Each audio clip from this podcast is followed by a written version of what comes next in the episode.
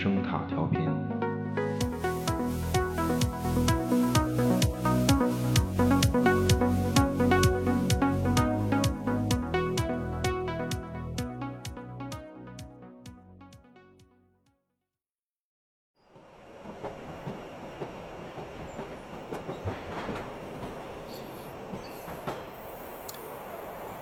一九九四年，有一个说青年男女激情开车，结果停不下来的电影。那个男主人公后来演过一个救世主的角色，特经典，戴黑墨镜，能躲子弹。而那个女主人公，前两年演过一个从停不下来的太空飞船上逃回地球的电影，毫无新意，但是气势特别到位。所以重点在于，一九九四年的这部电影叫做《生死时速》，片子节奏很快，看的也很过瘾。电影最大的特点是，刚开始你以为这是一个要把车停下来的故事，但是看到最后，你希望车别停，因为如果不是这辆停不下来的车，男女主人公不会相遇，更不会搞上对象。停与不停，万物都在动与静之间转换。Oh, je voudrais tant que tu te souviennes. Cette chanson était la tienne. C'était ta préférée. 欢迎收听有声杂志《道具小馆》。大家好，我是比利。嗯，车车到底是停是不停？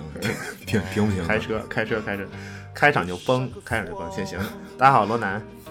历史性的一期节目啊，深了，深了，这个深了深了，不是，因为这个截止到本周，我估计全国的听众朋友们都开工了，各行各业，反正会也开完了对开工大吉，哎，开工大吉。这个地摊经济啊，什么，对，总之是一个恭喜发财的开场，对。传传统传统开场套路套路。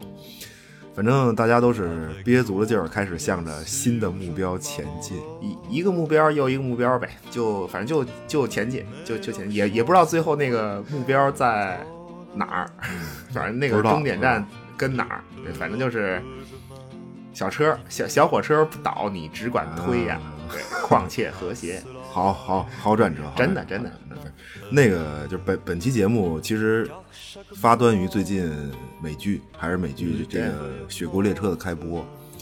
我记得前几年《雪国列车》电影算是火了一把，确实也不错。对美队演的，对，美队就是这部电影的导演是奉俊昊，真好，真好嗯是不是人家后来就寄生虫了吗嗯，？其实行吧，不是你到底是要从寄生虫开始是吗？还是还是要从不是，因为这个《雪国列车》这个 IP 吧，就是呃受众最广的肯定是奉俊昊的电影，对这个对对这个。没有什么争议，就是所以其实包括这次剧版，剧版《雪国列车》还是和电影版一脉相承，就很明显是对，他是他是波及，奉俊昊应该是编剧和监制吧，因为韩韩方应该是韩方有参与，对，反正就先说这个吧。剧和电影的基础都是漫画原著，嗯，对，就我们这个专题主要说的还是漫画原著，其实就因为电影和剧呢，大家都很容易看到，节奏也比较符合这个，嗯就节奏比较舒适强你观观赏嘛对，就就不用说太多。但是电影和漫画其实是两个内核差距还挺大的东西，对，因为两个作品在元素上它看起来呃挺对应的，因为奉俊昊那个电影它实际上是把元素整个漫画元素重新的组合嘛，其但是其实差距还是不小。那至于剧，嗯，反正他那个不是这剧现在刚三集，就你嗯虽然能看出一些端倪来，但是剧刚三集，就虽然和电影关联很强吧，呃，可以拭目以待吧，可以拭目以待。剧可以对对，但是这次剧版可以说展开了有新意，嗯，展开有新意。对就如果大家喜欢一三年的电影的话，还是推荐就追这部剧，就他用一个新的角度展开，就来把这个本来是一个短篇故事做填充，也也不强行，也比较合理，就值得推荐。那刚三三四集，三集三集三三集刚三集，就回到漫画，对回到漫画原就原著漫画是一个八二年一九八二年的作品，法国漫画，八十年代的法国漫画，我的天，啊激动了，激动了，就就是咱们其实咱们爱死机那期说过一些，提过一些这个，对对对，爱死机这个系列，这个这个动画电影呃动画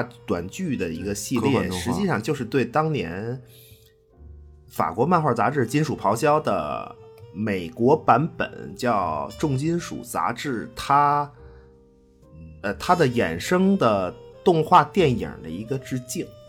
对，就金属咆哮，它不是纵横八十年代，它是七十年代就开始，到八十年代都快死了已经。它呃，这整个金属咆哮杂志死于什么呀？主要是死于什么呀？就是他自他自己的那种实验画风，掀起了一股漫画狂潮。就那个时代，很多的作品都追着金属咆哮那个路子来，但是你就是这这种东西吧，不是大师大师也画不穿衣服大姑娘，明白吗？他意境不同，懂不懂？行腿还是那条腿，但事儿不一样，肉还是那堆肉，层次不一样。高级开车，对对，当年那个《金属咆哮》这杂志的东家，东家就是叫人人机联盟吧，应该是，就是他去和这个对对人形联盟。漫威谈合作嘛。就最早的时候啊，斯坦李都不同意，说这玩意儿太黄暴了。是他他可能看不懂，可能不是不是，别瞎说，别瞎说，粉丝寄刀片了。是是斯坦李老头儿这洁身自好，对对，就是你看这个美漫超级英雄那时候穿的，对吧？就都比较，就然后画风也比较，就就比较适合小朋友啊这更 比较适合小朋友，真的真的就，但是现在美漫肯定是就相对来说全年龄了嘛，对对吧？就是唯一主题啊，美漫唯一主题那就人性和神性的挣扎，就这一个事儿，来回来去说，来回来去就就这一个事儿，就它体现了。它体现了美美漫超级英雄作品的永恒性，行行行行行是是是，说远了说远了，给自个儿留后路的啊回回回头你嗨咱再做别的专题你怎么说呀？你没没没事儿，还还有的说，还有的说，还有的说。但是后来不是也合作了吗？好也合作了，就三里也也跟那个上吉罗、上吉罗合作了一些作品。上吉罗就是莫比斯嘛，就大名鼎鼎的这个法国漫画标志人就就不展开他了啊。就其实对日漫影响更狠，就就这批法国的大师对日漫影响更狠。就是但是说回来啊，说了半天，其实漫画嘛，就传达，就视觉传达是第一位的，就它这种形式肯定是。就金属咆哮的那个封面拿过来，这风格一看，哎，这肯定是金属咆哮，对吧？对，那另一方面，这个漫画故事，你故事嘛，你得有叙事。那么就这方面呢，其实金属咆哮主要是以短篇为主为主，就所以，所以在当时金属咆哮有一个竞争对手，就竞争嘛，就都是反着的，明白吗？金属咆哮的色彩、实验画风、短篇风格，那他对手啊，你听这名字叫 未完待续。对，这一听这一听就是对啊，对，对它主呃这个未完待续这个平台这个杂志吧，就是它主要是以中长篇连载为主，对，为主和这个在视觉上就是黑白作品为主，嗯，这比较就就特别强调另一种叙事，就特别强调另一种叙事风格，对吧？就这这这一看就是这种，所以就《雪国列车》剧本的作者雅克罗布就在一九八二年嘛，一九八二年在未完，他选择在未完待续上发表了这个作品，就他觉得就未完待续这个杂志的气质跟这个《雪国列车》的作品更更符合吧，就更符合，对。对，不是也是就实际上实际上未完待续这个杂志就是在上世纪七十年代末，它伴随着一种绘本小说这种漫画形式成长起来的，它本身就是这个东西。呃，其其实金属咆哮和未完待续，它在当时是漫画的两个阵营嘛，就就真的跟那个武林纷争似的，就两边编辑也有点儿社团就势不两立那种，就自己对对吧？自己都对，就就典型这种，就明显的一理个念之争。更更重视觉一些，然后另一个更重叙事一些。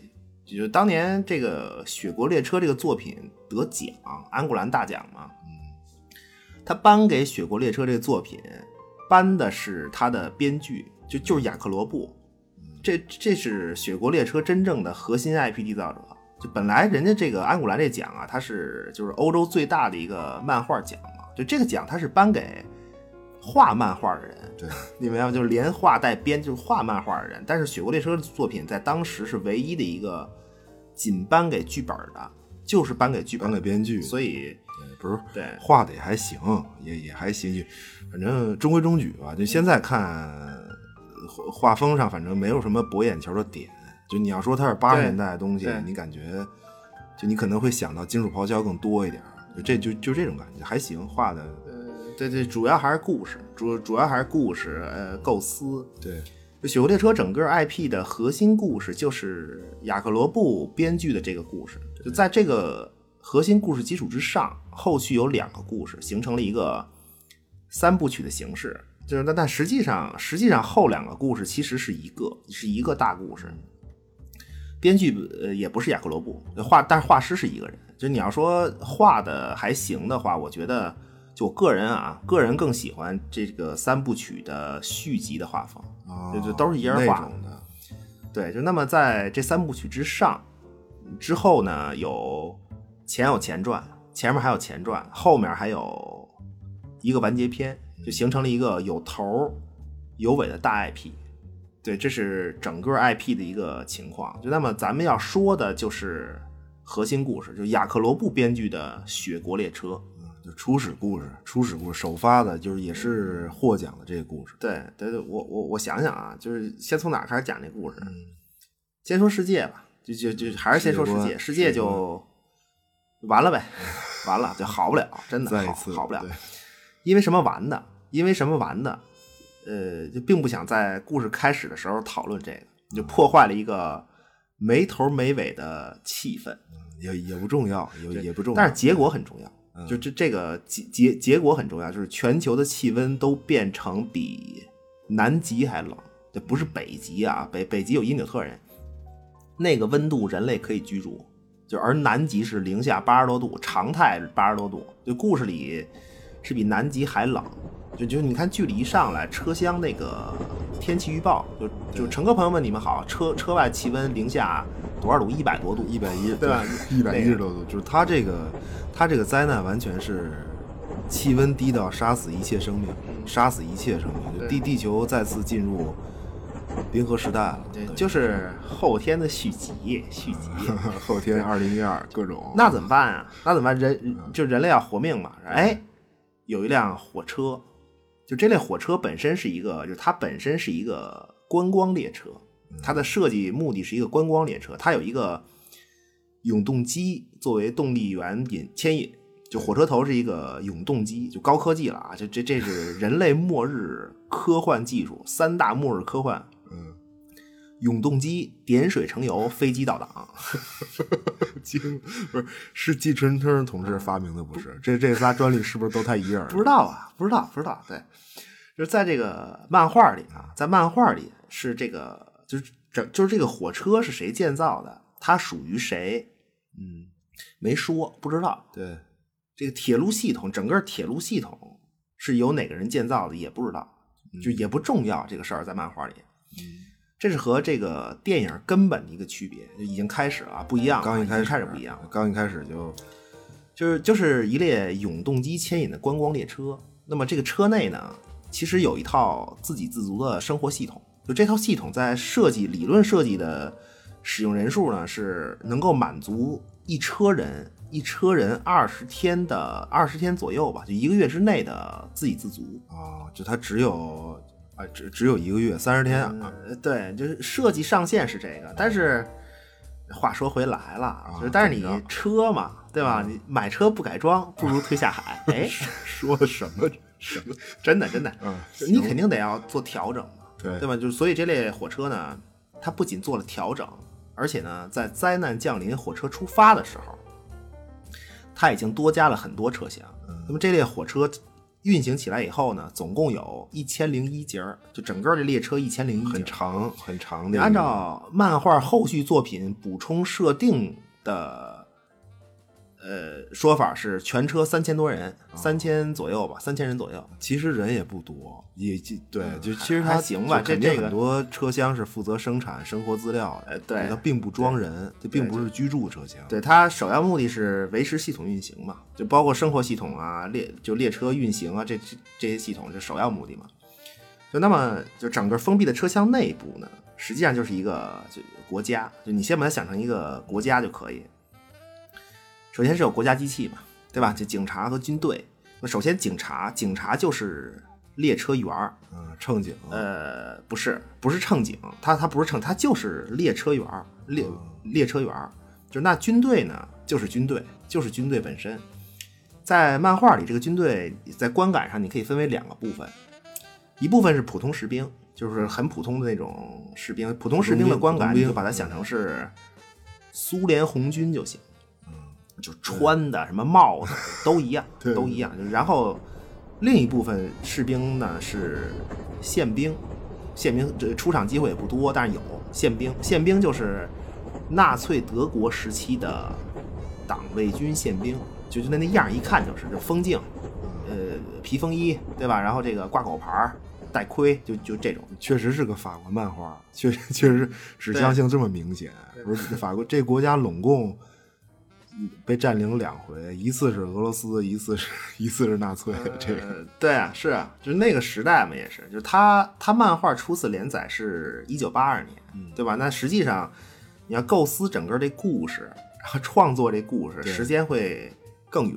对更远，所以这个就是他思路也很经典，就一就是特别经典的那种思路。呃，军人形象就是这么一个观感，其实是暗示了就整个列车内部的一种强监管的状态，就非常对对，而且还车内还不是军管，呃其实对不是对，但不是军管，对但不并不是军管车车内并不是军管。那么除了国家机器以外呢，就是它车内的政治模式实际上是一个明显的西方式的模式，就是执政党、在野党、两党制这种，然后互相泼脏水、骂街，对着对着骂街，对吧？就但是。这题外话就是说，这个方俊昊那个电影里的车内模式，其实是一个非常东方的模式，就非常非常东方，就那个模式非常东方。这这个咱们可以，就是等等等会儿再说。再次到了一个很明显的区别，就它其实可以是平行宇宙，就电影那个可以是一个平行宇宙。电影的事儿等会儿再说，就是正式开始漫画故事啊。就那么，呃作为一个法国漫画，我们可以用路易十四的名言来开个场。嗯，就是群众啊，路易十四把群众分为仨等级，仨等级。第一等级呢，教士，用终生为国王服务，保佑国王长命百岁。那么第二等级就是贵族，用宝剑为国王服务，保证国王百战百胜。而第三等级，第三等级啊，就是就是就就就咱俩这样的，咱俩这样的，这个税收嘛，对吧？啊是是是用钱袋儿为国王服务，确保国王衣食无忧，而且战无不胜的长命百岁。狂狂狂狂！法国人民的总设计师嗯路易十四先生，把群众们安排的妥妥当当，妥妥当当啊！妥妥当当，对，就是稳，就是稳，就是稳。那故事正式开始，嗯，说这个就是白色的冰雪世界啊，在白色的冰雪世界，既美的纯净，也死气沉沉，对吧？也死气的沉沉。一条细细的黑线，黑线穿梭在白色世界当中，穿梭其中，就割开了这安静的白色世界。就这条黑线呢，就是一千零一节的雪国列车。嗯，就通过漫画续集的补充设定，我们知道，就这列火车实际上有名字，就是它叫殉道者号。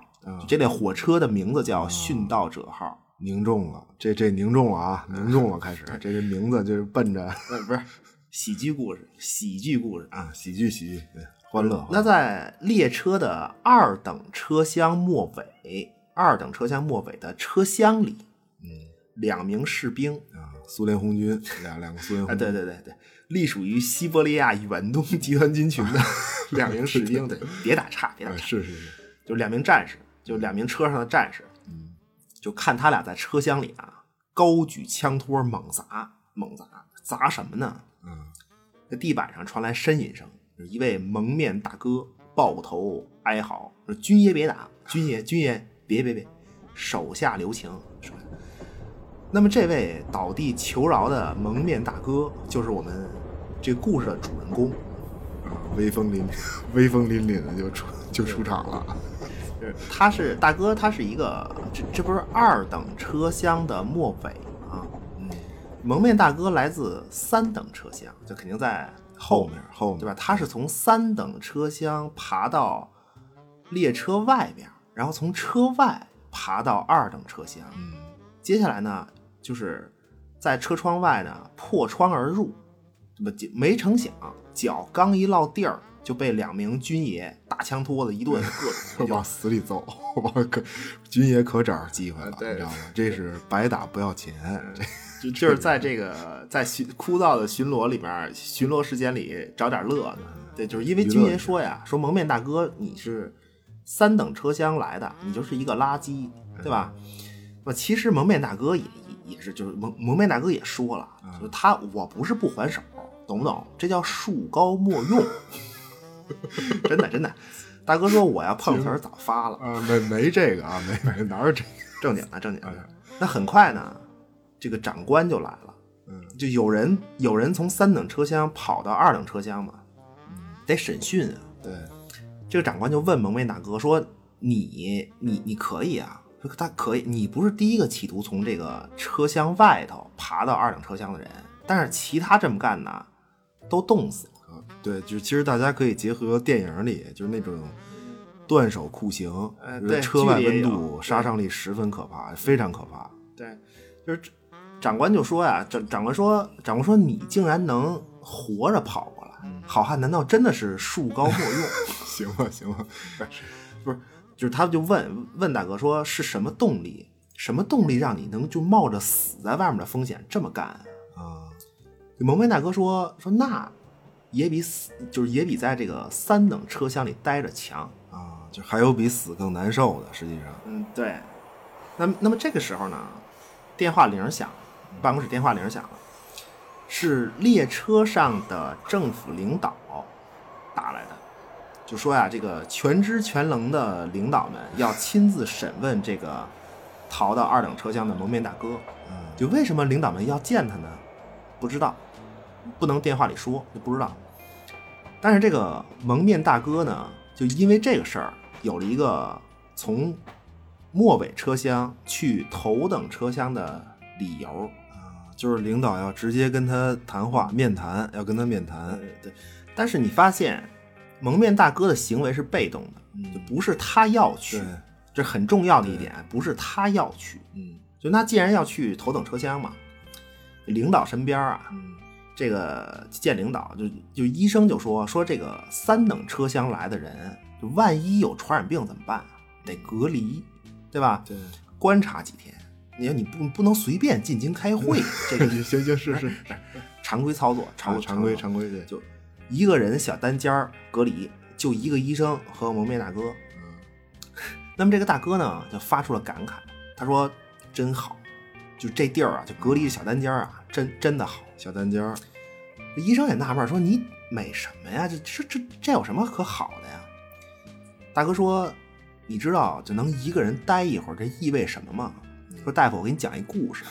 大夫，在我们三等车厢啊，有一位老头儿，就他是全车厢里最老的人。就那天呢，老先生过生日，就我们大家说，就怎么给您庆祝一下啊？嗯这也没有礼物，就是没什么礼物啊，吃的穿的。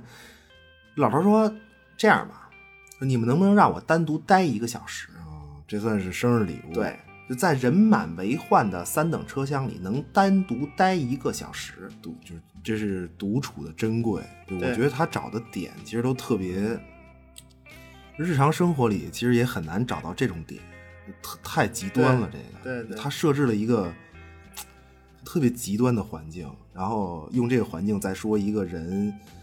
也就是就是一个人与人之间起码的这种舒适距离都在缺失，对连这都没有就这个点，其实现实现实生活中很难很难察觉到。对，就是要不说这故事，对吧？就是他是一个就德高望重的老先生过生日，对，就是希望的礼物就是这一小时的独处，就就然后大家肯定得给面儿吧，那老先生这么 这么大岁数，给个面儿，散了吧，就就自己找地儿忍着，忍一小时，让老先生自个儿痛快会儿，对吧？然后大家就是也都猜想，就聊啊，说大老老先生嘛呀，自个儿偷偷的一一一个人 干什么羞羞的事儿啊，什么羞羞的，是吧？结果最后就是时间一到，大家再回来一看，老先生上吊自杀了。嗯，就是老头儿为什么自杀呢？就是呃，咱们后面再说。就因为这个涉及到整个列车的一个设定问题。就是反正也没干什么羞羞的事儿，呃，对，就实际上老头儿要的那个最终的生日礼物是一个自杀的空间。对，就其实这次剧里也是首先就还原了这个桥段，对很震撼。这剧里面是还原了，而且老头儿自杀的时候，剧里面还听着这个拉赫玛尼诺夫大师，啊 对对对听着这个，不是电电影里也有，电影里也有，他也用了自杀这个元素，嗯就但是力度都不够。其实力度就对这个故事来说，力度都不够，就就那个因果关系的力度差一些，就跟漫画比差一些。反正漫剧画里这个用拉赫玛尼诺夫，呃，很明显嘛，就是他实际上是在暗示老头儿的心理。那么人们老了，然后就是远离故土，实际上是远离故土。对，但是呢，窘困的生活环境和怎么讲啊？它实际上是一种没有尽头的漂泊嘛。坐这火车就是没有尽头的漂泊。对，什么拉拉赫玛尼诺夫不就是吗？十月革命一胜利就流亡了。嗯，就就你想这个拉赫玛尼诺夫文化人，嗯对吧？识文断字音乐家，那能能不好吗？是是跑，这回头再再给你毙了，啊对吧？而且这个人，你说你活着他也不好忽悠啊，对对对对吧？？是，行了行了行了，这个拉赫玛尼诺夫 流亡初期很艰苦，就很困苦，他就是到处演出，这个赚钱糊口嘛，对不会别的就会弹琴，对对吧？这后后来是，他好像是去了美国，就我记得是和一个公司签了约，然后才算是就经济稳定下来，就又开始创还是靠演出作呀什么的，这还是靠演出。后来，对但是这个理由对于自杀这个事儿不是太足，就是还是不是特就不是，我觉得是不至于。关键就他这种，嗯就就因为人的生存欲望是很强烈的嘛，对。很强烈的。对，就但是由此呢，就由这个故事已经知道三等车厢的残酷了，对可见一斑了嘛。对对，就那么回到漫画啊，就那么接下来呢，这个在蒙面大哥隔离期间，女主这个故事的女主人公贝洛出场。贝洛这个人物很重要，就连她的耳环都会作为一种象征，在整个 IP 故事里有有延续。就这个女主人公，就这个女主人公贝洛是个什么人啊？她是一个二等车厢里的普通姑娘。那二等车厢嘛，实际上就是一个中产女孩，就名叫贝洛。她是二等车厢里的一个叫三等车厢互助会的组织里的一个女干部，呃女干部实际上，呃活跃分子，对嗯干部对干部活跃分子嘛，就是但这个叫三等车厢互助会的组织啊，本身就是一个讽刺，一个巨大讽刺，因为根本没人知道三等车厢里到底什么样。嗯，从始至终，其实漫画也都没有展示给读者，对吧？但是这个三等车厢的真实情况，在列车上实际上是什么呢？是一个传说，就它只是一个概念。对，就其实就是那种，就有点像咱们咱们听见什么非洲人民又缺粮了，什么哪儿人民又缺粮了这种，，对但是具体生活，具体生活绝不仅仅是那一口吃的，嗯，对吧？对肯定而且呢，就是你造成缺粮的那个原因，也不是你给粮食就能解决的。嗯，对吧？但是呢，反正这个互助会就存在，就中产们就成立了这么一个互助会，要救三等车厢的人，就这是这这这是他们这互助会政治纲领啊。对，呃，但是这个逃出来的蒙面大哥知道，可是他呢对三等车厢具体什么样绝口不提。嗯，就他说他不想回忆细节，就我都说了，外头冻死也比三等车厢好，就你们自个儿过过脑子就就得了呗，你还老问行我？行行行，是别急别急，快想一下想一下，对对，就实际上这个救助会本身啊，它完全是一个在就是在野党的政治工具。就在野党嘛，它就强化三等车厢的这个苦难传说，来刺激中产阶级救助会。嗯那救助会呢，就会因为三等车厢的这个苦难传说呢，反过来骂执政党，就说你们办事不力，对，才造成这种情况，就这么一个循环，就实际上就是给执政党泼脏水嘛。嗯，然后这个脏事儿就是这个模糊的传说。嗯，其实救助会的这个出发点肯定是就人类的良知本性啊，就这种，但是就被利用来对抗政敌。所以呢，这个女主贝洛确实她是人性之光了，这个 她真是要救。高端了。救助会里的其他同志呢，肯定也是要救，但他问题就是意识不到自己是他人的政治工具，而且 也其实也不知道自个儿该救什么，就也也不知道自个儿该干什么，看这么一见个组织。对，也不知道问题的根本，就是他们只是看到了问题的表面，而不知道实质。对，其实是其实谁也救不了，只是给人当枪呗。对，就那那贝洛贝洛，反正就姑娘就特别漂亮漂亮，救助会活跃分子，那他呢就得知说，哎，现在真有一个活生生的三等车厢的人来了，嗯就我得见见他，对吧？了解一下真实情况。蒙蒙面大哥就正隔离呢，见吧，见着了，俩人谈心啊。这大哥说这这儿真好，好啊，就有蔬菜水果吃，咖啡。贝洛说：“那这这我们还有肉呢。”那大哥一听啊，这儿这儿还有肉，啊，急了，急恨恨不能这贝贝洛说：“这个我们吃的是人工肉和什么呢？老鼠，是那种专门养殖来食用的肉鼠。啊，就能吃活物呗。嗯对对，就多说一句啊就如果大家想追这个剧的话，第一集第一集那个三等车厢里养老鼠的小孩儿和他的老鼠，不出意外的话，就整个就将是整个剧后期情节的重要元素。嗯就这个这个老鼠会出问题，这个小孩儿可能也会出一些问题。对，你就自己看吧。嗯，那么再次回到故事啊，回到故事，贝洛和蒙面大哥这俩人还聊了一些同命相连的话题，比如当初怎么上车的，对吧？之前这个三等车厢上怎么爆过洞，军警怎么屠杀，说了一堆。啊，不是，就是俩人其实都面临相同的恐惧生活和经历，在在在这个对，就有共同话题，对吧？然后这个俩人就越聊越近，在对这个现实生活中的感同身受里越聊越近，近就哎，就吧唧一口就就亲上了。就就那样了，就那样，不是有这个小单间就是好。我跟你说，就好在这儿，懂不懂？大哥都这样了，还知道呲妞呢，这是碰上了这个足够的空间，施展呲妞绝活。所以不是树高莫用，还是得有施展空间，空间很重要。对，不是真的。那这儿呢，就要涉及到这部漫画作品里面一个重要的元素，就很重要的一个元素是什么啊？是性。哎哎哎嗯，哎哎哎，我我看见你们发光的眼神和上翘的嘴角了啊！不是还你们呢？不是看不见听众，大哥，就我，我眼睛发光，我我嘴角上翘，是行各种眼还行。你可以代表芸芸众生，你你可以半边天，但是你们会失望的，嗯你们会失望的。在这个作品里，性这个事儿啊，被反复触碰到，但是他对于性的描写呢，其实只是告诉你发生了就完了，就而不是给你展示进行时，明白吗？就基本都是这吧唧一口，然后镜头一转，或者是这这种肩膀一露，对吧？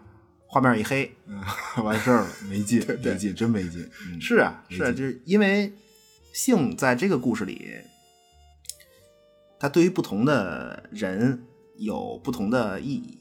那么对于这个蒙面大哥和贝洛是最后的自由，最后的反抗，你情我愿来一下，谁也管不着。啊，对就是就我唯一还能自己控制自己的嗯事儿，就是反正我又没摸你大腿，对，也是一种释放嘛。呃，同时是，呃其实是最后的真实，最后的真实，就通过这个，通过这个还能感受到真实，真实的活着。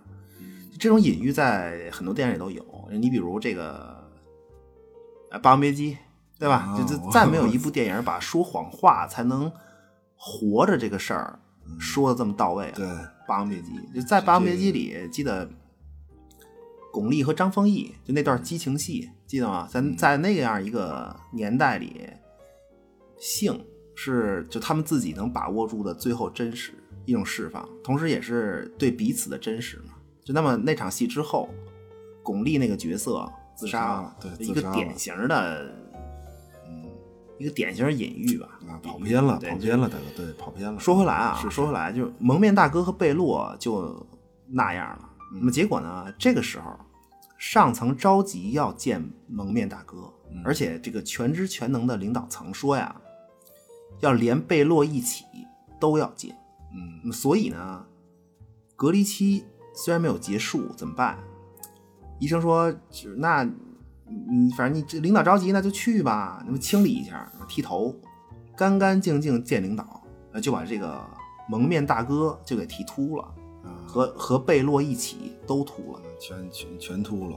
其实这是一个，就这里有一个反乌托邦作品的标标志性台词、经典台词，就是他们看着镜子里的秃头，说自己好像是赤身裸体一样。就这个特别，呃，对对对，非非常经典。就秃头剃头就是被夺走一切嘛，嗯对吧？就是那那么此时这个秃了吧？就蒙面大哥男主，他终于有了一个名字，名字他叫高大亮，简称大亮，就是行吧？对，行行那两名士兵押送大亮和这个贝洛一起前往头等车厢。啊，干干净净的就见领导去了。对，所以所所以现在呃故事才开始真正的流，我看啊，对，开始流畅起来应该，对，因为前面介绍了一些呃必要的设定嘛，也作为整个故事对称性的一个铺垫。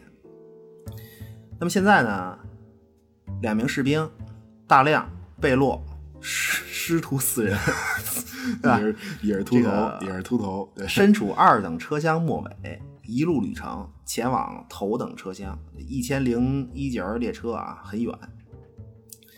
往前走，这个第一站啊，第一站是植物车厢，就种菜、西红柿，啊，各种元素，就是再再往前呢，经过植物车厢，再往前是肉联厂车厢。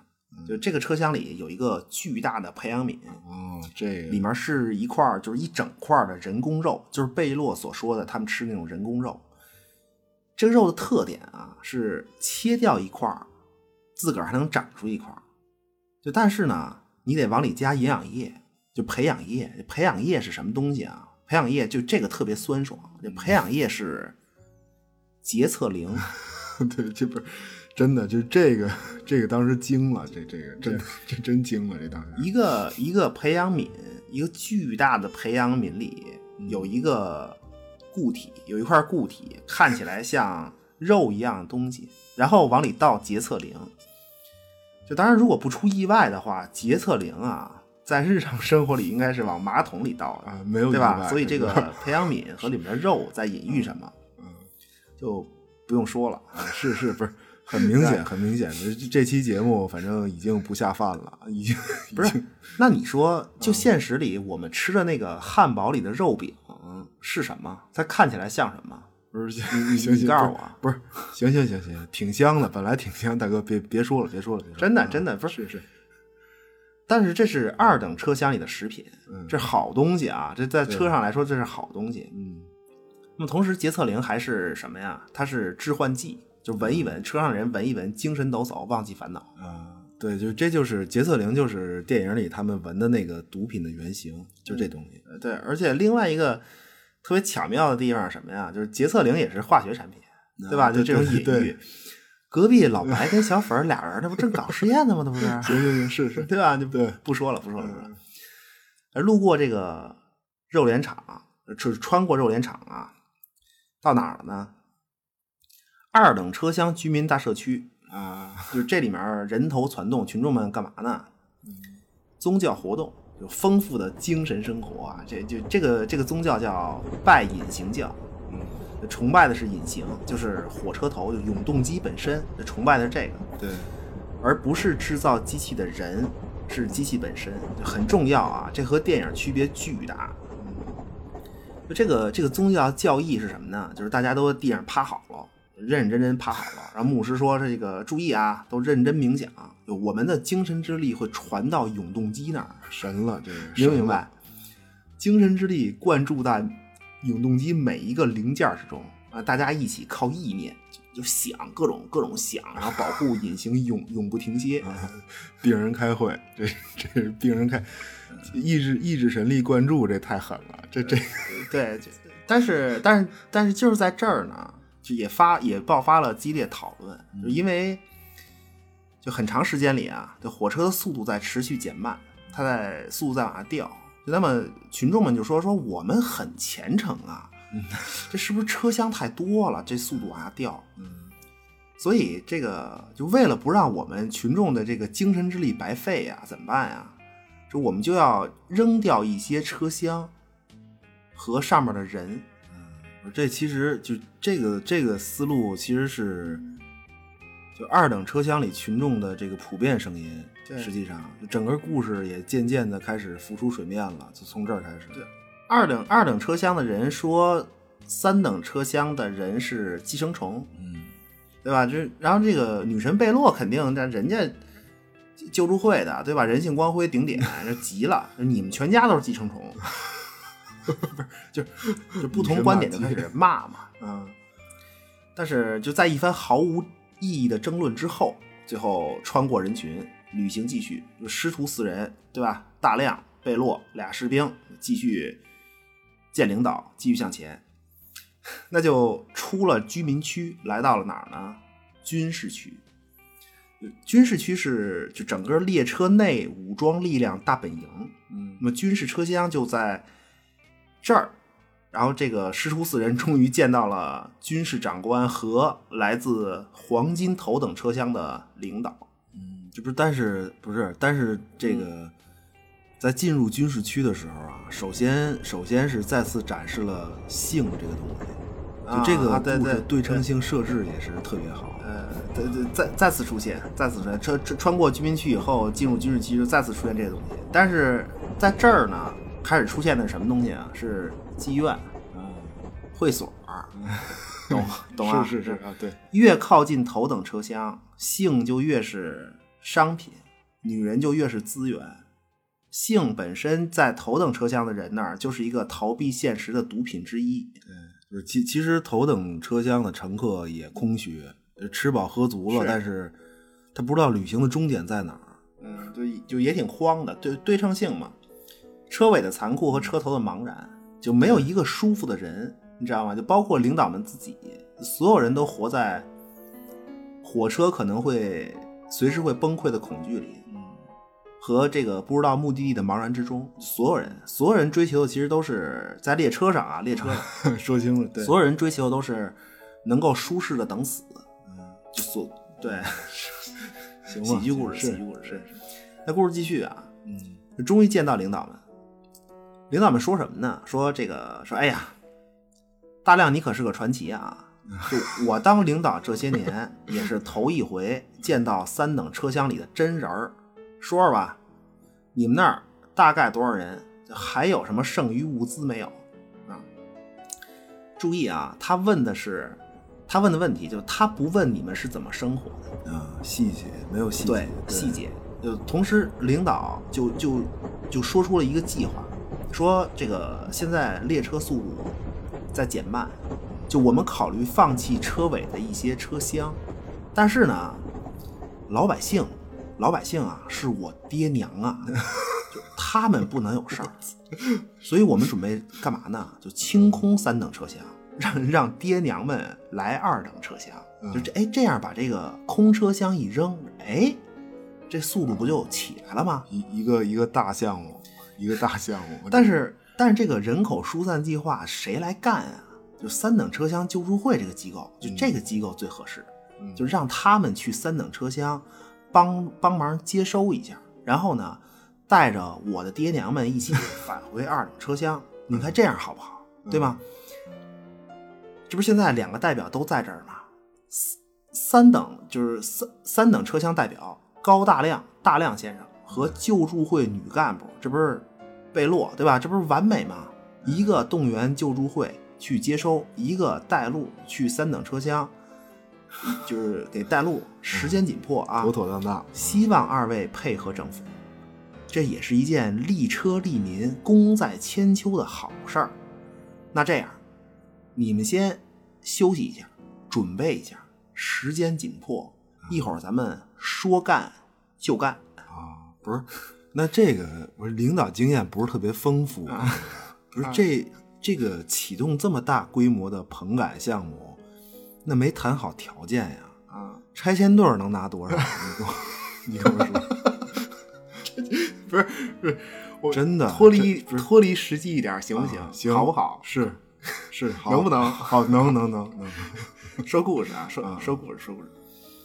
那么在这次会谈当中啊，这个就领导身边有两个人，嗯一个呢是军事长官，啊，另一个呢是一个知识分子。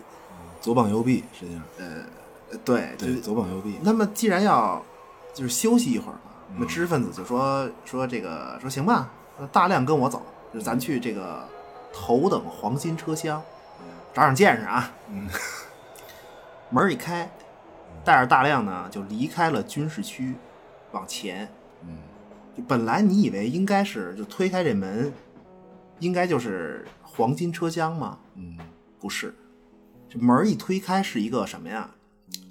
兔子养殖基地和兔肉加工的肉联厂车厢，又是一个又是一个肉联厂，各种肉联厂，好几个肉联厂了。就就是特别奇怪，特别怪。就这儿在这儿怎么会有这么一个东西，对，对吧？就你看啊，老鼠也是肉，兔子也是肉，那么同时人造肉呢，就也算肉，对吧？它们 和这个老鼠肉和兔子肉和人造肉的区别是显而易见的。马桶里啊，吃洁厕灵长是是是是是，嗯这个兔 兔子、老鼠这是活物，但是呢，话说回来，嗯平时你会吃老鼠吗？嗯，不会，普通的普普通人你会吃老鼠吗？嗯，不吃，但是没有灾难降临的时候，你也会吃兔子肉。嗯所以兔子肉呢，在列车上食材的顶点，看见了吗？不是，所以在这个黄金车厢的面前，饮食也终于回到了它啊该有的样子。可以真的，传统而优雅的烹饪总是从食材选择开始。专业专业不是？对呀、这是上层人士人工肉能行吗？啊，金拱门儿面包加肉饼 不行，就是得吃这个，知道吗？一刀攮进去，大血滋，就这种。不是，不是这个，你得让我简单抒发一下，知道吗？是这样啊，传统烹饪啊，之所以优雅带范儿，是因为整个烹饪过程里 必须得，就必须得包括啊宰杀和食到五脏六腑的过程。是是懂不懂？嗯，对对，超市买那种收拾好的鱼，冻起来就就那种冰鲜鸡，完了完了，这就这这完了。工厂流水线上出来的再好的调料，再高超的手段，都盖不住那股子机油和钢铁的邪味儿，明白吗？啊失身份。嗯，我我的理解啊，我的理解就是就是得一条活蹦乱跳的鱼，然后亲手一闷棍，宰杀，感感受这个新鲜的时刻，是吧？对对就所以那你烹饪以前食材就已经凌驾于其他之上。嗯，那当然吃鸡散养，活活的一刀秃噜毛，是这意思吗？对啊，鸭子散养一刀，嗯羊一刀，那牛牛排一一一刀，是 不是不是不是，厨房没有那么大地方，大哥，这个牛这个就完了呗，就所以咱们顶多啊，这顶天儿就是一个二等车厢的厨师，懂不懂？行行，不是厨艺限制了你，我的朋友，是厨房的面积，是土地面积，懂了吧？行行吧，是最后还是圈地儿不够。啊就你这个门派的厨艺啊，精华就在于什么呀？就主要修炼的是什么呀？巧妙运用各种工业化的调料制品，来让人造肉从各个观感上让它感觉像是鸡鸭鱼肉、牛羊，明白吗？嗯。泡面酱料包金牌技师，不是，但是不是，但是这也是手艺啊！你开玩笑呢？成本五块六，口感就六块五，涨涨起来这点钱，这就叫技术附加值。行，这这这不是，咱说回来吧，大哥，行吗？咱咱说回来啊，是是是，这个就不讨论厨艺了，但，嗯就其实其实这个兔子车厢啊，就他说的是肉嘛，嗯烹饪精髓大讨论不是不是，重点不是这个，就这个兔子车厢啊，就它其实所有的兔子，它属于一个资本家，为什么呢？就因为这个人，这个资本家在灾难发生的时候，他带着兔子，重点不是兔子，是这个兔子是母的，它带着母兔上了车，他用这个母兔呢，垄断了整个兔子养殖业和市场。所以这不是在说一个兔子养殖车厢，这是在说什么呀？这是在说一个垄断资本。对，钱当然是没有用在车上，但是兔子就是资源，就是资本。它它紧挨着领导们所在的黄金车厢。不是，但是我想说，这个车厢里都这样了，竟然还允许个人奋斗和私有制经济，啊，对对，私有制经济，就是那接下来接下来这个就知识分子嘛，知识分子他带着大量，终于穿过这个兔子养殖基地，终终于来到了黄金车厢里。那么知识分子的单间儿啊，他他就在这个黄金车厢，他的单间里全是什么呀？全是书。当灾难发生的时候，人们抱着各种东西上车，那么这个知识分子带的呢，就是书。到此为止，知识分子才和大量讨论了一波这个灾难为什么发生。就当时的世界是战云密布嘛，就实际上双方叫嚣的不是有核武器，而是呃，就有一种就是说气候控制武器。那么，但是谁先动的手，何时动的手都不知道。那么结果就是现在这样嗯。我觉得，我觉得他不是他这个故事不是核战争的末世，就这个挺有意思的，特别是在八十年代那种冷战环境里，那么那时候作品很多，并不是结果，并不是一个与时俱进的问题带来的灾难，而且而且其实它这个气温降低，最后也不是人类破坏什么环境导致的，就整个它这故事的这个起因没有一种与时俱进的感觉，你你你你明白吗啊，？对它它它是一个标准的黑天鹅事件，嗯，就灾难原因模糊的处理，其实就让这个作品有了永恒的气质，真的，真的就就反正就结果就这样了，就就这个故事其实这点特别好，就多说一句，什么叫灾难啊？就灾难是不可预测的事情，这叫灾难。末日科幻里最好的状态，我我个个人认为就是就是这个状态，就能活下来的人，他就不知道，他就不应该知道是为什么变成这样。嗯他只有猜想和很模糊的猜想。就你想一下，什么叫博弈啊？什么叫博弈？我我认为，我认为我知道，我知道你知道什么，对吧？所以，所以我要在你不知道的地方给你来一下。如果成功了，其结果对你来说是什么呢？灾难。对，措不及防。你好好想一下，对，对吧？那如果两个国家之间，那么灾难对于你来说，其实最清晰的就是那个结果，只有结果是最清晰的，否则不称之为灾难，也不会发生。你你所有东西都是已知的话，你不会发生灾难，明明白吗？不是不是，所以这个这个角度来说，要是追求真实的话，就如果真是追求真实的话，《雪国列车》这个 IP 就不应该刨那个灾难源头，就比如像电影那样说的特别对对，就好但是对，但是我觉得观众还是喜欢知道这些，就看的人喜欢想知道。那肯定嘛，肯定嘛，就咱们自己也是觉得，嗯也是知道细节，感觉更扎实，就想去知道这些，肯定好奇心总要一个开端，一个结局。就你像，你像自然灾害，其实也是，我突我我我我突然想想到，其实也是，自然灾害肯定你说彻底回避不了，但是你你如果准确知道几点几分几秒肯定要地震，已知吧？那你可以你可以做到一个人不死。对，其实经济损失那就是经济损失，经济损失不叫灾难，嗯这经济损失真的不叫灾难，人死才叫灾难，人是一切的根本。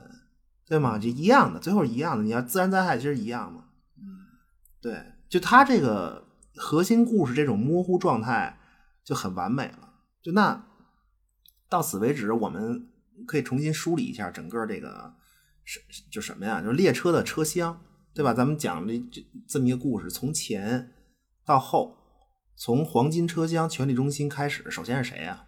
嗯就你你你从车头到车尾，从黄金权力车厢开始，往往往后走的话，首先是谁？知识分子。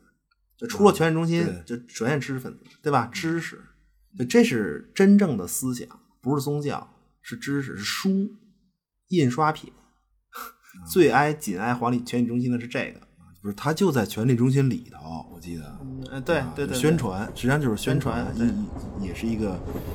就我记得电影里是说这个应该是学校，他应该暗示是一个学校。呃但是电影里那学校没那么靠后，他没有那么那么靠后。漫画里直接就是在黄金车厢里面，对然后是然后什么呀？兔子，再往后走是兔子，就是垄断资本，是吧？钱资本。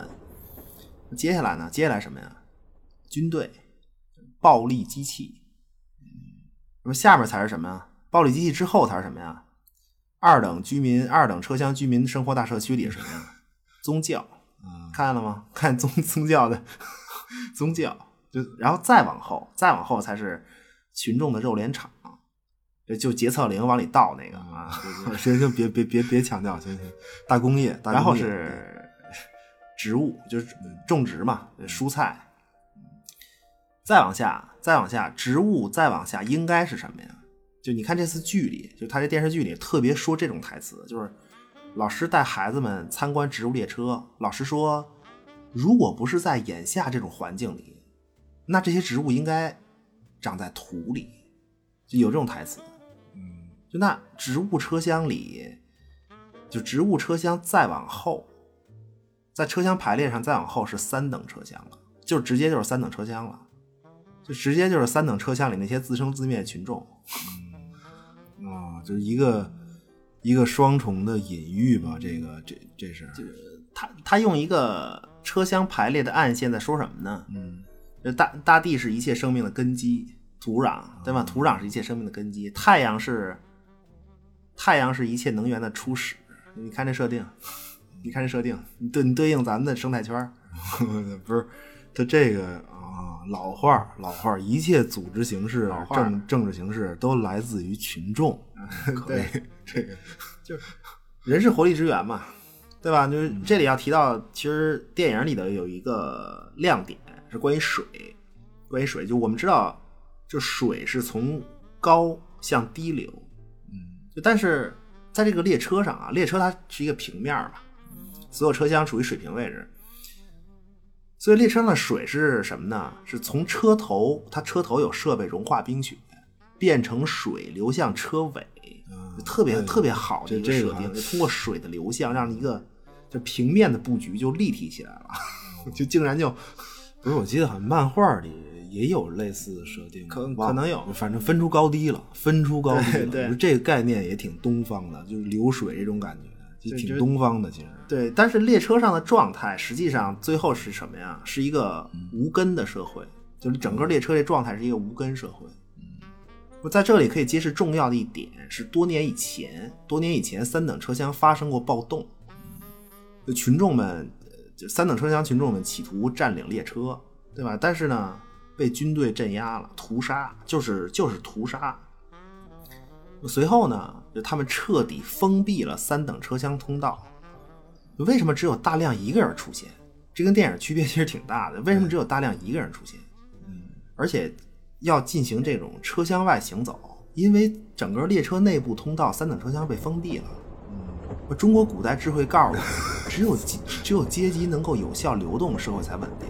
真的，全家都穷的不行了，最后有一个能考上当京官的，那立刻那全家就 是是对吧？就我不是我说古代啊，对，古代古代古古代，现在反正 考不上就做播客呗，是吧？你每天四期节目念百度百科，然后招商引资一样，就就是人生巅峰，这就是啊。一天四期，一天四期，大哥，那那就加把劲儿加把劲儿那就念百度百科了，是就惊了，秃噜了，你得。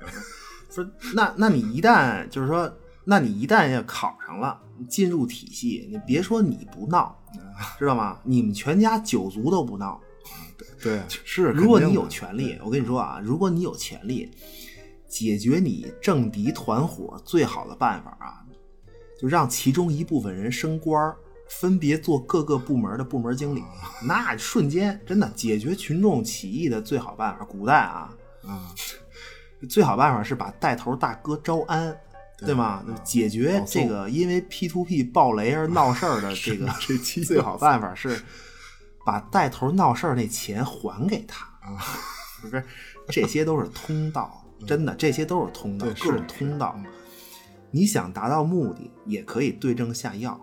对，不是，其其实很多，其实很多解决问题的手段都是建立在畅通上，就有通道的基础之上。对啊，对，这个就是所以，所以你说这个就是奉俊昊啊，奉俊昊他是个社会学科班出身的导演，很厉害。他其实你像《寄生虫》为什么那么好啊？就是因为《寄生虫》说的这个事儿，它没有国别，真是没有国别。但是一个导演两部作品，你你比较起来，你会更说明问题。那《雪国列车》是一个，它真的是一个，说实话，就给亚洲人看的电影，就那个故事，就就看的特别，就它电影里是一个就特别东方的车内政治模式，古代东方啊，古代古代东方，对，就典型的这种古代东方政教合一的模式，就在电影里，古代就古代皇帝不是教主本人嘛？古代电影里就就是电影里的那个威尔福先生，嗯，就是你看这角色啊，威尔福先生角色，永动机他发明的，对，火火车是他造的，就整个铁路系统就都是他一个人的。嗯，对，而且其实，在电影里，威尔福先生是一个，他是一个一夫多妻的君主。就我们看到的所有在电影里看到所有有台词儿的、不穿军装的那些上层女性角色，都是他的媳妇对象、啊，对，对象、对象、妃子，对吧？对象嗯，所有人崇拜的其实都是威尔福先生本人，而不是永动机。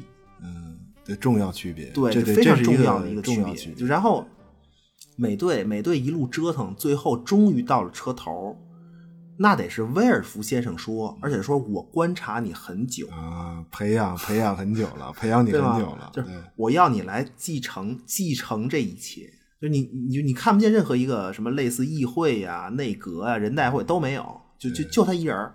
对，而而且，对，就威尔福先生就是那个说了算的人，唯一的说了算的人。对，他他就是就，但是都很精彩。漫画的隐喻和电影的这种对称设计，其实都很精彩。电影里，你你再看它整个车厢内部的一个规则啊，就一上来一上来来一个上层领导，来到三等车厢，这是一个女性啊，是一女性，是吧皇太妃下来这个 皇太妃，视察工作了，对吧？用一把尺子来测量群众，嗯你只要能满足上层阶级的标准，你就能被带走。嗯上层阶级就有你一个位置，那把尺子你可以是科举，可以吧？对吧？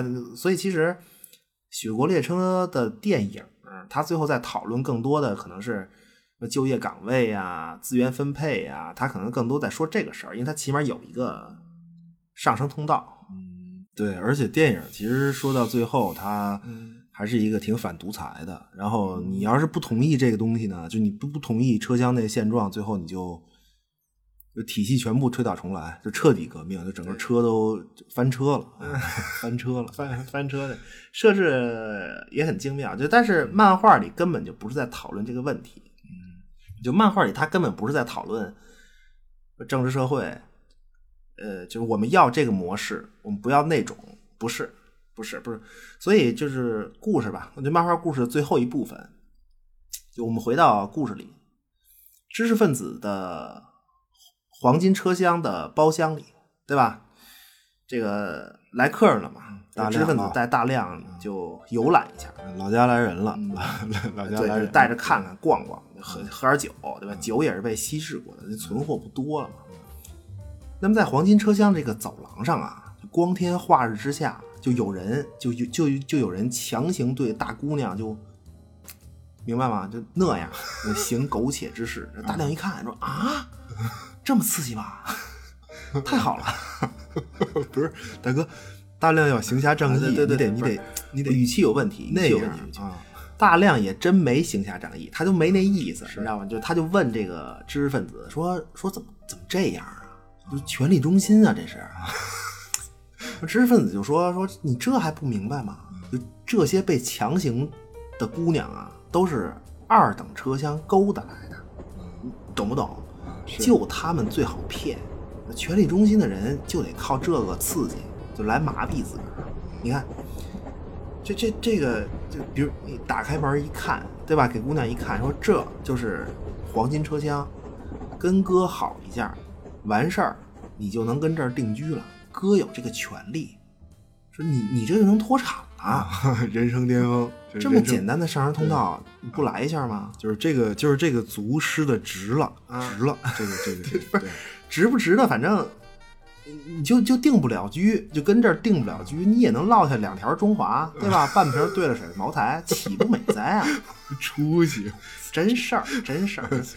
那大亮就就是看看知识分子，说说说您您是不是也也这样啊？知识分子说那能行吗？我就是苦闷的时候喝点兑水茅台，就这个，喝喝一口，主要是靠书籍安慰心灵，真事儿。就是不一样，就是不一样，这，两个人正说着呢，嗯路过一溜包厢，嗯就这个走廊上啊，这包厢这走廊上啊，有一招牌，上面写着“天上车厢顶 级黄金会所，孤独成功人士的心灵港湾不是哪儿会有这个？”。有有有，不是你好好看，好好好好看就有了。好好看也没有，大哥，就是那结果呢，就就在知识分子这个用书籍抚慰心灵这话音刚落啊，会所包厢里传来曼妙的声音，就是哎，戴眼镜的好人，你又来啦！不是这位秃头哥哥是谁呀？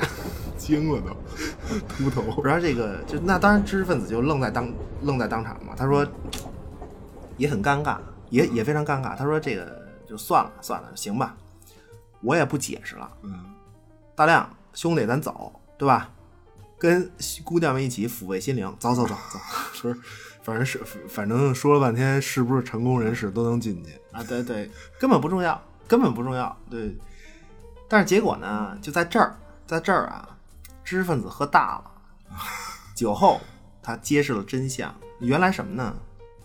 就领导们啊，当然是要把整个三等车厢都甩下，嗯，而且当然要包括里面的群众。对，同时呢，同时执政党为了保住自己的政治地位，就他们觉得三等车厢救助会啊是一个老被政治对手利用的麻烦，所以，所所以他们要骗骗这个救助会的人，骗他们去三等车厢接收，嗯，等这个救助会的人一过去，一起全部甩掉。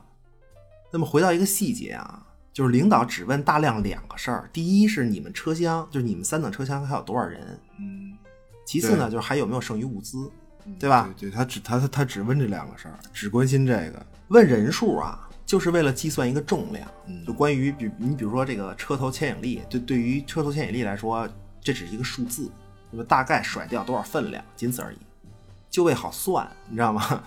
那其次呢，是如果有生活物资，那肯定是先把物资抢走呗，对吧？然后再甩车厢，就这俩事儿。就当然，如果还有什么物资的话，根本也不可能有嘛，也本本来那大量就急了，对，说：“我告诉你啊，嗯你不是老问我什么三等车厢，三等车厢什么样啊？通道被封闭了，我们没有任何生活生活资源、生活资料，但是我还活着。你说我们能什么样？你告诉我能什么样啊？就是字面意义的人吃人，就这个样，这就是三等车厢。现在你们连这种，就连这么个苟活机会都不给我们了，是吗？甩掉三等车厢意味着切断供暖，全部冻死。不是我，不是我，我我我突然想起深空失忆来了。你说这个啊，是是是人吃人吗？就深深空失忆也是一个典型的呀，就交通工具里的故事嘛，典型的。就其实其实这种故事，就这类故事可以可可以做一个集合，我其实都值得做一期节目。这个不是，我再说，不是不是不，先先说这个，先先先说这个，先说这个。嗯对，说回来，说回来，说回来。所以在这个就是大亮最开始隔离的时候说的那个老头儿自杀的故事，就老头儿实际上是因为受不了这种人吃人这个环境，就这个这个基础才不想活了。对，对，就那残酷，这非常非常就大亮就和这个就急了嘛，那他就和女主贝洛会合。这其其实关于这个大亮在在这个天上车厢会所抚慰心灵的同时，这个贝洛在干嘛？贝洛身处黄金车厢。其次呢，本身这个二等车厢大漂亮，贝洛是一个二等车厢漂亮姑娘，对吧？那就不用问了吧，就被各种强行就就就那样，就 就那么虎，对，特别虎，太狠了，这个这对，就反正反正就是俩人会合了，这就不重要不重要。会合以后呢，就杀向车头，嗯，就他们要阻止一些事情，对吧？就是阻止甩掉车厢，呃，防止这个呃二等车厢里面的这个救助会的同志们被害，对吧？就抓住大领导。贝洛说呀，贝洛说杀了领导，就他就是一个罪魁祸首。可是这个大亮就犹豫，说杀了他之后咱怎么办呀？你杀他有什么用啊？嗯，而且呢，后有追兵，面前只有一扇门，就打开就是隐形室。大亮灵机一动，手持机关枪扫射，把车厢里的玻璃全部打碎。为什么呢？就他为了让这个冷空气进来，阻断追兵。嗯，然后赶紧开隐形室的门儿。当然，结果这个 就是大哥这操作可能有点反，对对，我觉得也是，这挺尬的，这这个就是他应该先看看，就是那门能不能打开，然后再做打算。结果这个玻璃碎了，这隐形室门开不开。那 就在这一刻呢，这个女主人公贝洛就被冻死了，就几乎就是瞬间就被冻死了。女孩可能身体弱一点吧，就就反正是女神之光彻底暗淡，对象之火最终熄灭，好完蛋完蛋了，对对对，就是在这个大量弥留之际，因为他也冷啊，就在大量弥留之际呢，这个隐形室的门儿被从里面打开了，里面的人把奄奄一息的大量拖进了隐形室。不是不是真的真的，就是我是觉得、啊我是觉得，其实这段在漫画里啊，他画的，我明白他是后面有追兵，对。就是情急之下打碎玻璃，就要不追兵就进来了嘛。对，但是他画的这个，就是他交代的不是特别清楚，就就这段儿显得 是他对，就这块儿是有点尬，确实有点尬，这不重要不重要，重点是在这个隐形室里，隐形室里就救大量的人呢是一个老头儿。就咱们就叫他春生吧，季春生。对真真叫这个惊了，这就行，你刚才提醒了我，怨我怨我老发明家季春生，他不是造火车的人，呃，也不是造隐形的人，更不是设计整个铁路这个轨道的人。那他是什么呢？他是这个永动机理论的提出者。对，不是就是就是说，整个这个隐形，就是这个列车的这个永动机隐形是在他的理论基础上造出来的，就这个对意思。对对，而且他说啊，他说他说我我更不是司机，我根本不是司机，这车开多快，往哪儿开，我管不着，也不用修理，也不用我修理，什么都不用，就自自这个永动机自己就可以运转。对，就我在这儿唯一的理由呢，就是他是为了远离那帮政客，就就因为那帮人就根本就不信他，他是逃到这儿啊，了，利用他这那个的。嗯，春生说呀，说我现在我生命将尽，对吧？就你，就大亮，你不是谁选中的人，你也不需要什么什么天资聪慧，会勾股定理，勾股定理，你只要跟这个隐形聊聊天儿，就像我平时一样，就跟他聊聊天儿，说说话就行，就别让他孤单，别让永动机孤单，别让他发狂。呃，这列车上这个就是最后的人类，隐形肯定会确保这个人类火种不灭。对，其其实这个老头儿，而且这个老头儿，其实，在隐形室里，就他虽然脱离了社会，但是其实他在这个隐形室里能看见一切，他各种监控他都能看见。对，就都能看见，而且都能听到。就但是对于列车，这个就这老头他是全知，但是呢又什么都做不了，就被认为全能的是隐形。对，就在春生的眼里啊，车厢里的种种事儿其实根本就他也不屑于管，不屑于参与，就根本不重要，不值得讨论，就没什么可讨论的。就人类就这个样，但是呢，不能灭亡。那么这辆车上是最后的人类，那就那么此时，呃，老头儿通过仪表显示发现这个火车速度上来了，让大亮知道，就三等车厢已经被甩掉了。对，其实就是折腾了半天，一切都是按照计划行事，就该抛弃的抛弃，并改变不了什么，就是什么也没，对，什么也没改变。一点用都没有。就是大大亮他，大亮就很重要的一点是什么呀？就是大亮他从始至终，他你看他跟那个电影特别重大的一个区别还在于这儿，就是大亮他作为主人公，他从来都是从始至终他都不是一个英雄，他就他就不是个英雄。嗯，那反的正的他都不是，对吧？他没有任何什么革命理想啊、除暴安良的豪情都没有，他只是一个普通的求生者，然后被一系列的事件最后推到隐形室里。嗯，那么现在他也就无路可去嘛，别无选择，只能就在这儿和隐形相伴。那么但是这实际上是一无所有，而且和这个车尾的对应是这个就车尾的彻底的孤独，就是车头是彻底的孤独，车尾是又是一对毫无个人空间，对吧？又是一对对应，然后列车继续向前。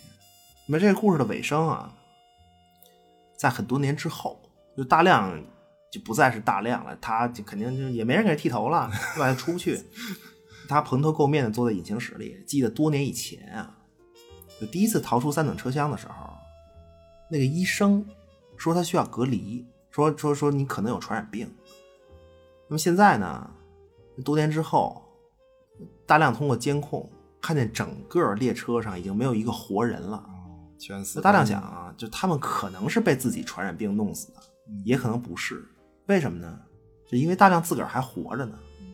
不是，其实我就是你刚才讲故事的时候，我就没，我觉得你可能有自己的想法吧，就是因为这个传染病这事儿，我发现你一直就没有提提到，就是所以到底有没有传染病，你就你啊但你看漫画儿，他是在说这个事儿，也不知道，也不知道到底，呃，对，漫画里它是持续啊传染病是一条线，传染病确实是一条线，从开始隔离开始是一条线。对，但是先不说这个，先先先先不说这个，咱就把故事说完吧。对你先先讲完，就但是结果是什么呀？就是就是你你车厢里彻底安静了嘛，最后就大亮他看着仪表盘，就他突然意识到一个问题，就是永动机隐形啊，就这隐形真真棒，一点问题都没有。但是整个火车，整个火车的各种零件要换呀、它隐隐形没问题，但是你这火车，对吧？就坏的零件越来越多，嗯车速一直在往下掉。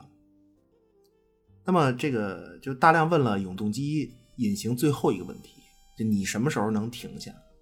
故事结束，啊就就完了。而而而隐形可能是一直会 一直在动，最后，呃，最后车给拖崩了。对对，不是，那那那说回来，就所以就疾病可能隐喻是什么呀？你觉得就不得不面对的现实吗？还是嗯，就是都都有可能，就都有可能。就是说，你车厢里的人到底有多少种死法呢？对吧？就从这个三等车厢来的强力病毒，那么这个病毒本身就是封闭车厢的那个那些人自己制造的的那种环境，那个在在那个环境里产生的病毒。对就报应？在自己身上？可能是病毒，或者是，或者是因为贝洛，贝洛揭示了这个，跟群众们揭露了政治谎言嘛。那谎言就是，就我们为了配合隐形的速度，可以扔掉车厢，但人一个不能少。就然而实际情况是，就为了保持速度，其实每一个人都可以被牺牲，每每一个人。对，那面对真相，这肯定是一场腥风血雨，对吧？它它有很多种，它有很多条线，你最后都可以走到一个全死过。就或者资源抢夺那种。对，也可以，也可以。关键我是觉得这个故事吧，就漫画的这个故事，它不是一个就能让你看到有什么解决方案的故事。就它确实是就这种寓言故事，它就这个事儿没法破局。你看完这故事以后，就好像只能是，嗯，就最后你肯定只能是电影的那个思路，就等着世界再次回暖。对，呃破局你破局无非就是说，呃，什么时候能停下来呗，而而且人还得活着，对吧？对，呃，就电影的那个是外界因素，就不嗯不是挺好，我感觉。其实，呃，就跟这个雅克罗布合作画《雪国列车》的这个漫画家呃罗切特吧，应该是，就他他是《雪国列车》核心故事和续集的画师，就续集的编剧另有其人，就但是画家都是罗切特，就他就对于是不是要创作那个续集表示有疑问。就是就罗切特就是那个《雪国列车》电影里那个漫画家，对 对对。对 对。对人肉照相机应该是，就一个一个德国漫画家嘛，他客客串了一把，嗯。在电影里头画工了得，但是演技特别尬，也也还挺突兀的。对就就其实还挺突兀的，就是因为就整个漫画故事啊，整个漫画故事开始于一个死寂死寂世界的静和列车呼啸而过的这种动，对吧？它有一种就很明显一个动静之间的这种审美，包括结尾，就隐形是动的，但车厢里车厢里是死是死寂的静，对吧？但是大量和隐形之间呢，大量和隐形就大量和永动机隐形之间啊，其实大量作为人类是动的。啊，但隐形，你别看它叫永动机，但是它是机器，其实它是静的。就就它这种动静之间的反复对比，包括包括结尾，对吧？你读者看到的依然是前进的列车，但是我们知道它的终点必然是死机，它已经所有暗示都告诉你了，就肯定是停，必然是死寂，一切静止。就包括啊，你就就包括整个铁路系统都是静的，但是人是动的。啊，对对对，而且列车的方向是确定的，嗯，你知道吗？列车的方向是确定的，这是一种静。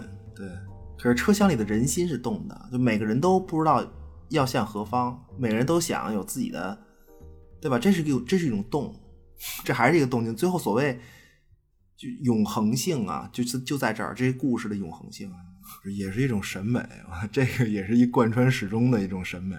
两方面嘛，两方面，一个是就人类社会固然固有的一些永恒性的东西，就它有些东西是不变的，你知道吗？就再一个还是就是人和科科技关系的这种永恒话题，就就这故事，就是所谓人和科技之间，对于这个故事来说，我具体具体到这个雅克罗布创作这个作品，就它实际上在映射的是城市化进程。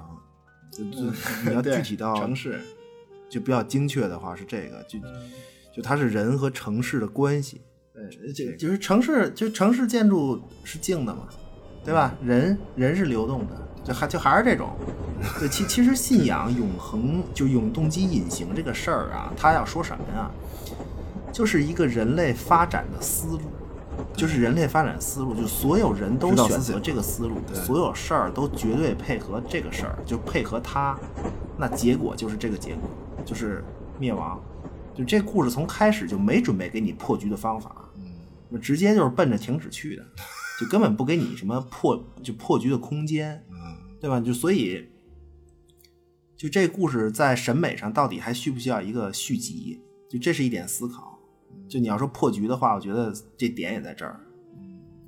不是，我发现不行，就我发现沿着这个展开，可能时间，我现在已经就时间不太够，你知道 你知道吗？就一聊到这个 罗伯特摩西，就马上就要出来呼之欲出，我不能继续了。这个这个这这个角度，要不我记得就刚才好像是不是没说呀？就就是他们怎么最开始怎么上的车？这个最开始啊啊，对对，还真是，对吧？就是要不写到这个说说吧，本期也算是完整一些，就有没展开的东西，要不然不行再来一期还是忘了说了，忘了说了，就是放在最后，效果可能也更好。啊、不是你说实话，是不是刚才深空失忆这个点撩动了你想再来一期的心弦？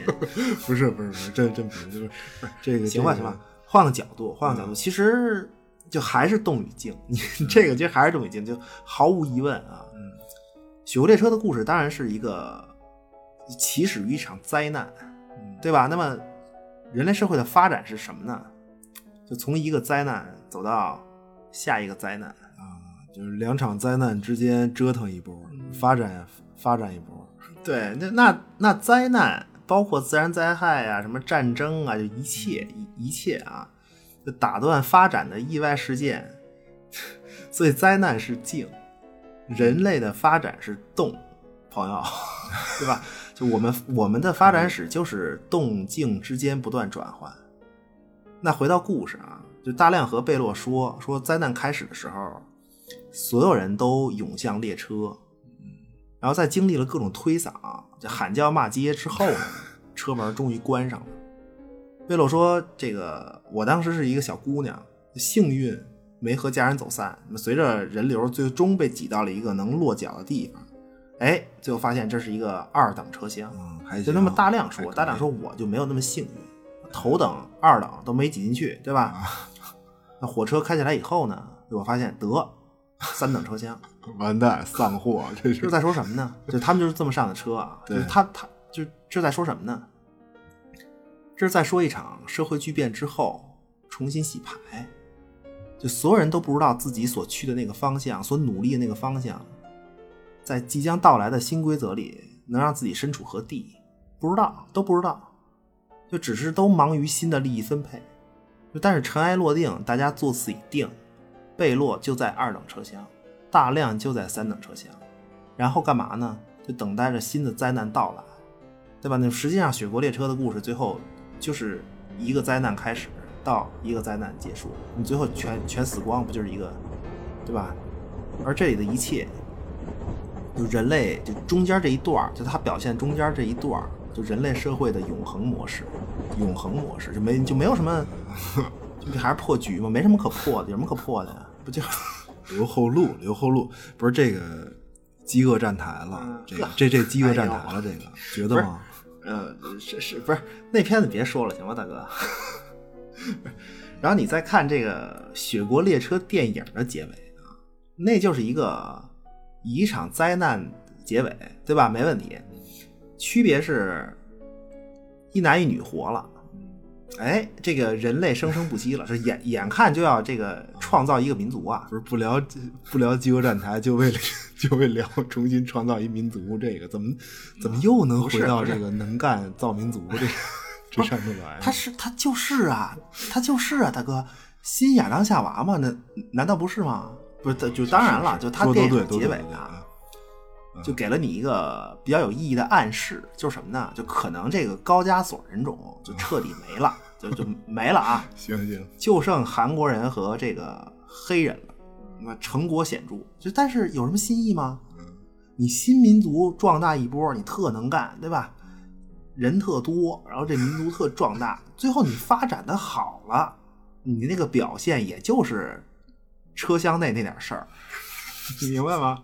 就就人就人多点呗，那就不能干吗？是是那能怎么着啊？世界无非是更大的车厢嘛，不最后还是走向另一个灾难的循环吗？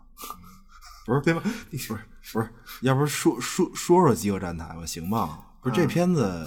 就饥饿站台这片子太典型的动静切换了，就你是应该是是要不说这动静切换，我还嗯，我还不想说饥饿站台。就你说到这儿了，我还真是觉得这片子简直了。这个饥饿站台，就反正就就这种就纯讽刺的，就就纯讽刺的片子，大家还是还是爱看，我觉得还是爱看这个。就《饥饿站台》，《饥饿站台》确实是一个拿这个资源分配、隐喻说事儿的这么一个东西。就我是觉得这片子的特点啊，就它关键是，就它也没什么好看的噱头。对，然后就但是又讽刺所有人，讽刺一切。这片子讽刺一切，就在这一点上，其实它和这个《寄生虫》非常像。就就其实《饥饿站台》和《寄生虫》非常像，就但是，呃，《饥饿站台》里有一个，《饥饿站台》里有一个基点是什么呢？就是那个老头儿，《饥饿站台》里面所有人的那个基点，那个准绳，那个基点是老头儿。嗯，就一开始和男主同一楼层的那个老头儿是他。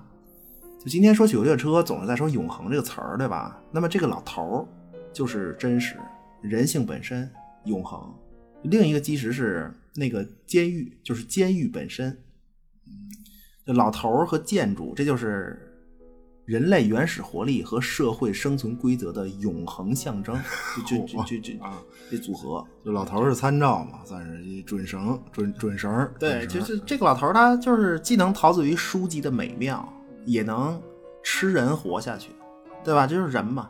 就整整个《饥饿站台》根本就不是科幻，这个片子根本就不是科幻，就不讨论人和科技的东西。就它的故事模式只是就是每个月一次吧，就每个月一次的灾难生存，就发展吧，灾难发展灾难循环，就就每一次都是一个重新洗牌，就这个就换做《雪国列车》就是一次次上车，一次次上车嘛。对，就但是谁不变呀？你发现你你你争夺的是二等和三等车厢，黄金车头是不变的。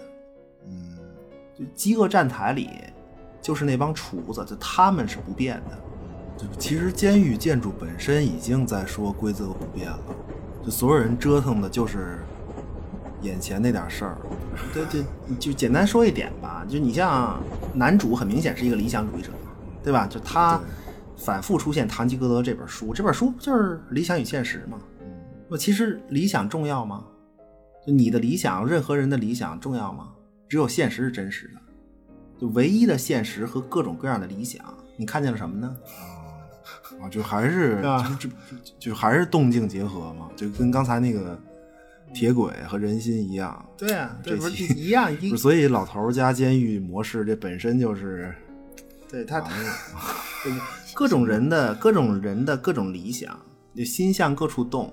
对，就就我就我个人就是具体点儿吧，就我个人印象最深的是那个黑人，就黑的哥，就他是一个就背绳子那个拼杀上来的那么一个人嘛。农民起义土领袖啊，就是 就老哥就非要越级，是你知道吗？就一路杀上九重天。就但是为什么呀？就因为少了什么呀？大哥少什么呀？没有文化，就没有一个读书人啊给他指点江山。所以呢，这个黑人最大的能量也就这样了。就但是巧了，巧了，你看这个重新分配的这个机遇啊，让他见到了这个知识分子，这个理想主义者知识分子，他们俩相遇了，有人给指道了，对吧？我们可以用目前这个楼层的这个革命胜利果实来拉拢、团结、向下团结，就下面的所有人，怎么拉拢呢？让家大家都有饭吃。啊，这这个这个面临什么问题？对我们进行利益分配，对吧？就就是就就是闯闯王来了不纳粮呗。啊，是是啊，就是饥饿站台这不是饥饿站台这片子啊，就你对，就是你对咱们历史上著名的那些起义口号，你都对得上，真的。红天王那个，红天王洪秀全那个啊，是吧？是对，无人就是叫什么？怎么说来着？无人不均匀无处不均匀，无人不保暖嘛。对对对那叫有饭同食。这个你再看，对吧？均田免粮，这不是这不是闯王吗？你就你说这个不是，而且都是在那个，就这些口号都是在胜利以前的口号，明白吗？就都是就这事儿没成呢。那肯定的呀，那肯定的呀！你你别忘了，他们那个监狱那楼跟那儿呢，那楼那楼跟那儿呢。对，黑哥们儿的底层心理基石是什么呀？他得到最上面，明白吗？所以才能在现在这么平均分配，懂不懂？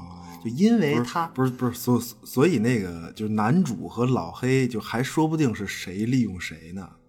就老黑可能是利用了这个傻理想主义者知识分子的主意，对对啊，就用用他这主意来成就自个儿的理想，你明白吗？就俩人想的不，对 对吧？就因为他还没到顶层，怀揣的就你就你想老黑要到最上层，能平均分配吗？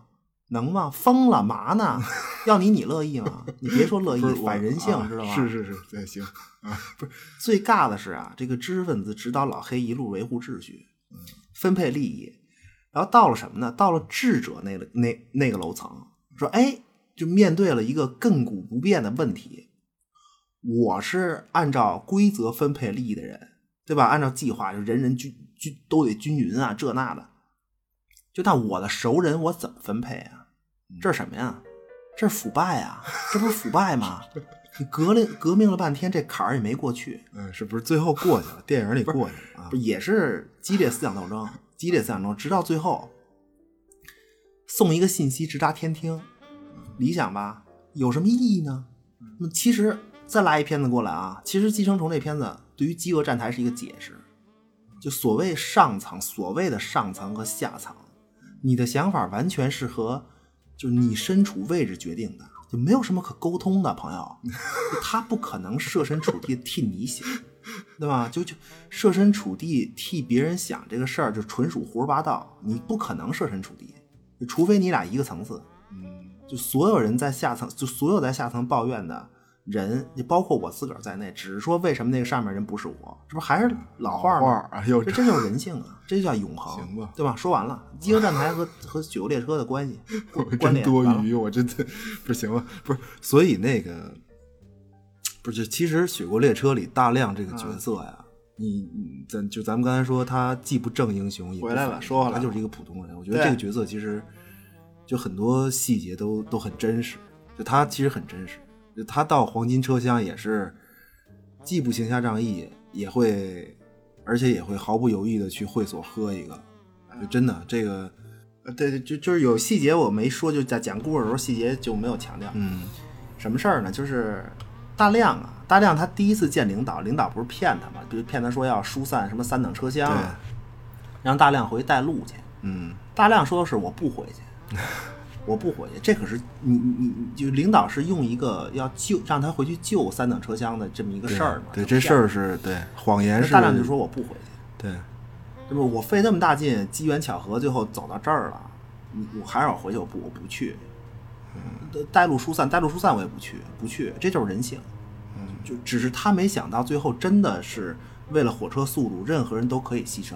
那么在知道真相那一刻，他大亮他也感受到了上层人士的焦虑。他虽然远离那个第三层车厢，就第三级车厢，对吗？但他感到的是这个，他的危机感是这个。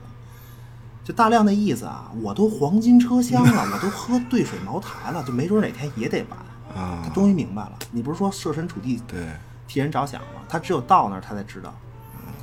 而大亮后来要救的，他不是要救三等车厢，他是在救自己，你明白吗？三等被扔了，就是二等；二等被扔了以后呢，每一个人都是被牺牲的，然后不就是自己吗？你明白吗？就他根本就不是英雄，他就是个普通人，就是一个你我一样的人。哎，对对，我我记得那个知识分子不是也说吗？知识分子说，其实自己也是可以被牺牲掉的，对对吧对对，其实这句话是啊，其实就是为了让你看懂大亮最后那个急眼的动机。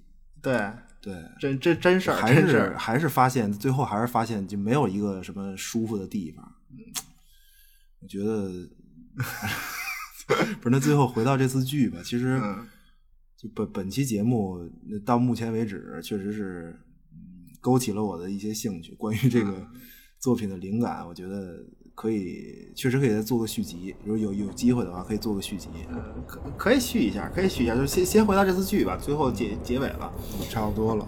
就是我可以做一个扯闲篇儿了啊，就是 可以做一个大胆的预测，你知道吗？就这次剧的那个开头开篇第一集的第一个镜头是一朵花儿，不是是那那是紫紫丁香不是那个嗯，不知道，不知道，拉赫玛尼诺夫了，这个 是是这意思吗？不是，呃，不 是不是，就但确实应该是紫的，我记得，这这不重要啊，就大胆预测一下，就这个剧啊，这个剧首先如果不被砍，就一直最后多少季能正经有一个完结的话，那么就预测预测最后一集在完结的时候，最后一集的最后一个镜头，应该还是这朵花儿开。哦，这个太不是你，你能你给自个儿留点后路不行吗？这怎么了不代表你自己，啊朋友。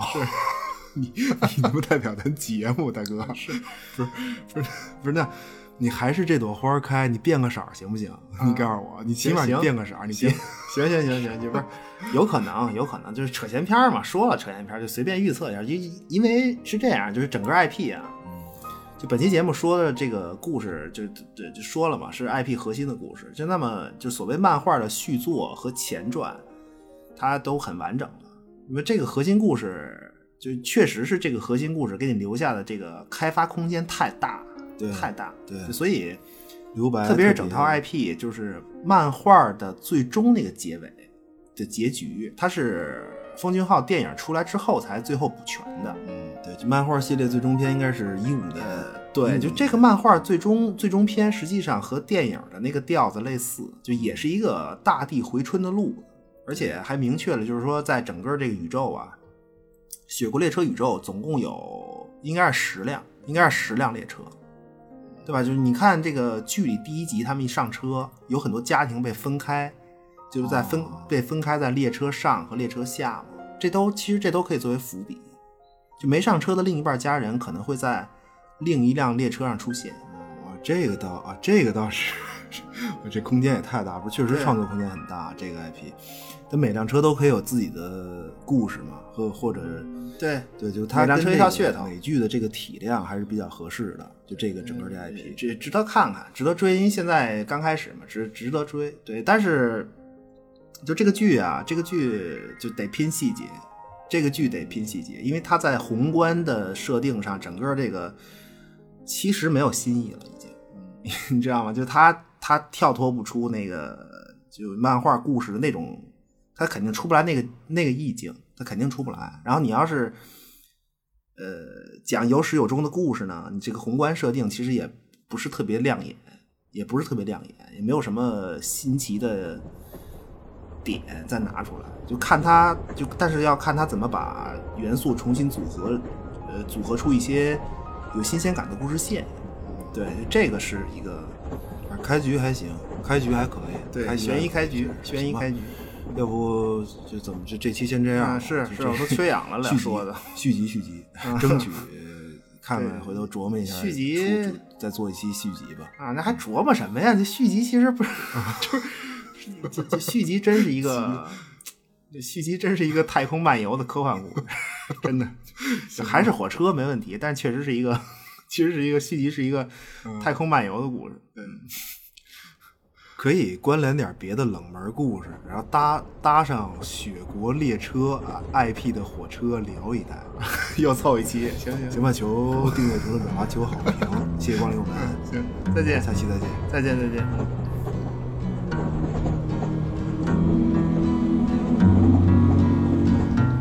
There's a place where lovers go to cry their troubles away. And they call it Lonesome Town, where the broken hearts stay. You can buy a dream or two to last you all through the years.